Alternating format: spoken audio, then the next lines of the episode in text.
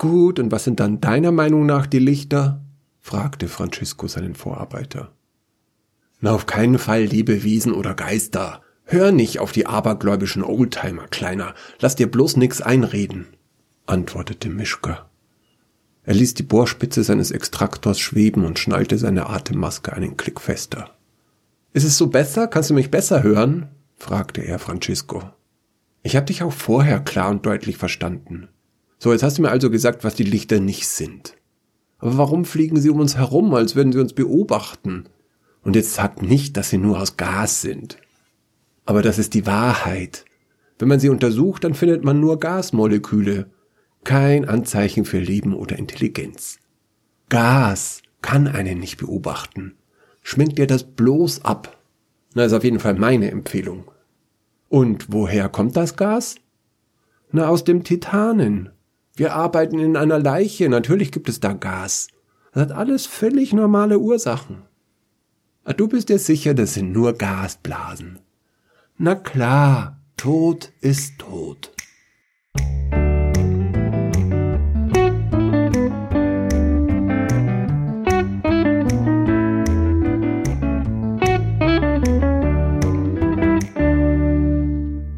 Wie viel hast denn du schon? Mischka deutete auf die Tankanzeige seines Extraktors. 17,5. Und du? antwortete Francesco, nachdem er seine Anzeige abgelesen hatte.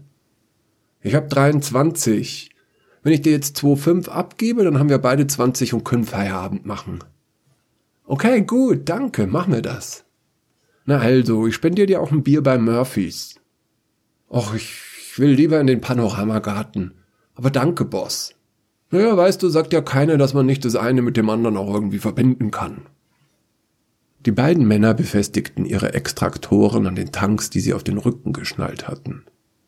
Mischka meldete, dass sie vorzeitig ihre 20 Liter Tachylit aus den Knochen des Titan gewonnen hatten und sie bekamen ein Skiff in fünf Minuten zugewiesen.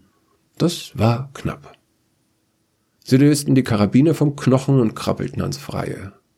Vorbei an zwei Stahlklammern, die den Muskel spreizten und hin zur Magnetleiter. Ihre Stiefel klickten auf den Sprossen. Eines der Lichter schwebte neben Francisco. Er hielt an und betrachtete es. Vorsichtig näherte er sich mit einem Zeigefinger. Dann war es spurlos verschwunden. Mischka beobachtete ihn und schüttelte den Kopf. Kein gutes Zeichen, dachte er. Das ist gar kein gutes Zeichen. Drei Minuten später erreichten sie die Plattform. Hier wartete das Skiff.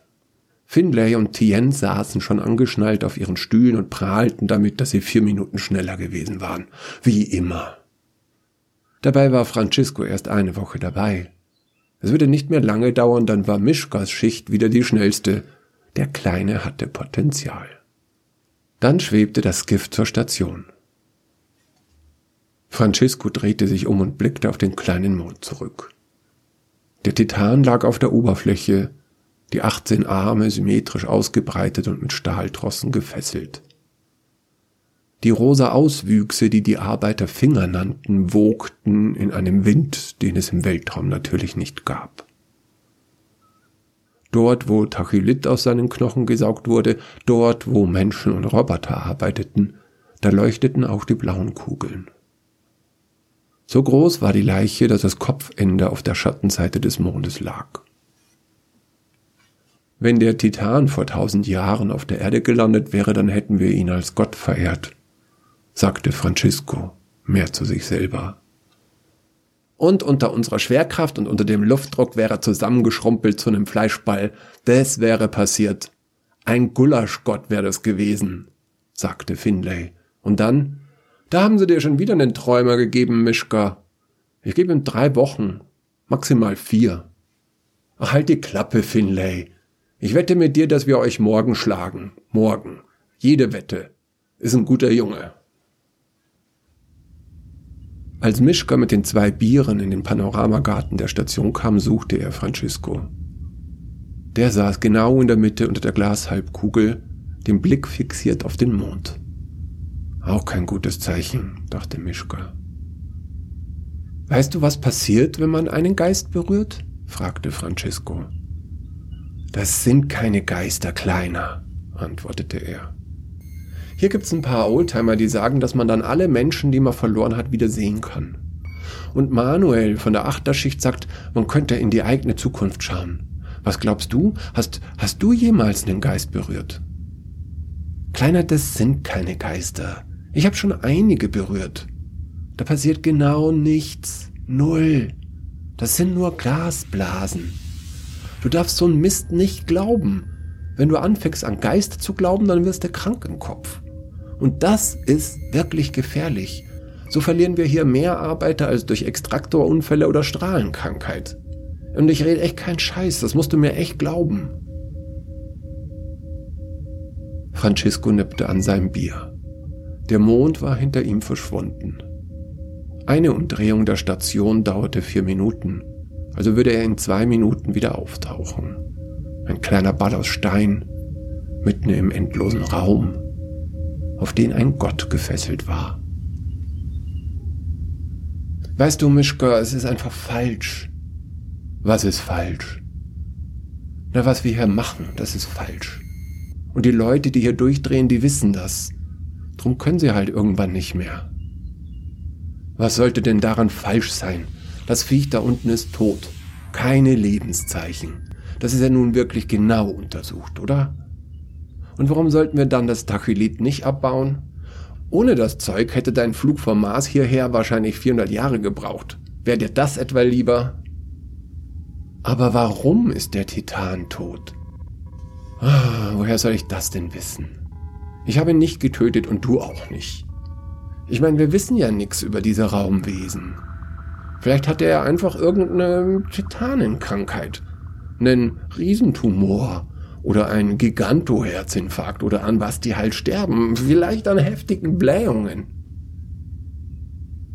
Wir jagen sie. Nee, Kleiner, das stimmt nicht. Wir spähen sie aus, das ist alles. Wir jagen sie nicht, wir töten sie ja auch nicht. Man muss kein schlechtes Gewissen haben, wenn es keinen Grund dafür gibt. Titanen sind keine Tiere. Die sind eher im Weltraum fliegende Bodenschätze. Ach, wie du meinst. Mischka war überrascht, wie heftig seine letzten Worte geworden waren. Francisco hatte sich abgewendet und trank einen Schluck Bier. Es war nicht seine Absicht gewesen, den Kleinen vor den Kopf zu stoßen. Vor 20 Jahren hat er auch einmal so angefangen wie er.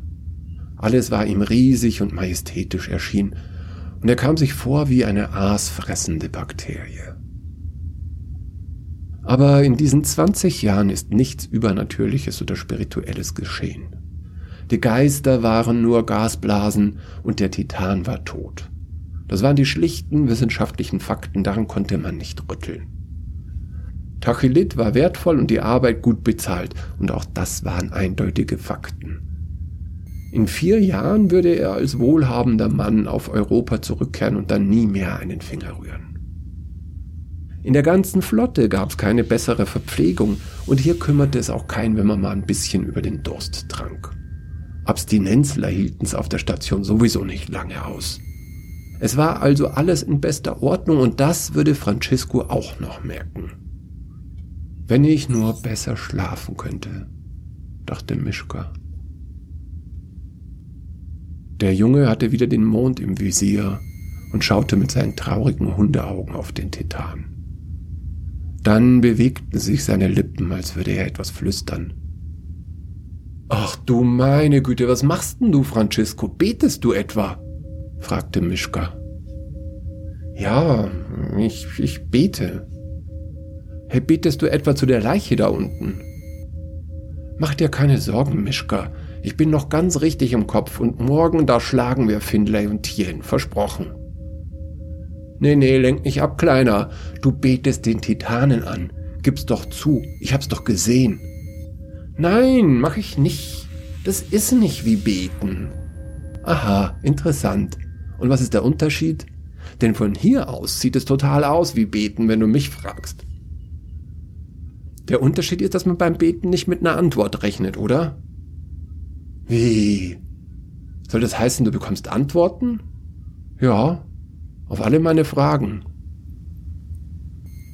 Oh, das ist kein gutes Zeichen. Das ist gar kein gutes Zeichen.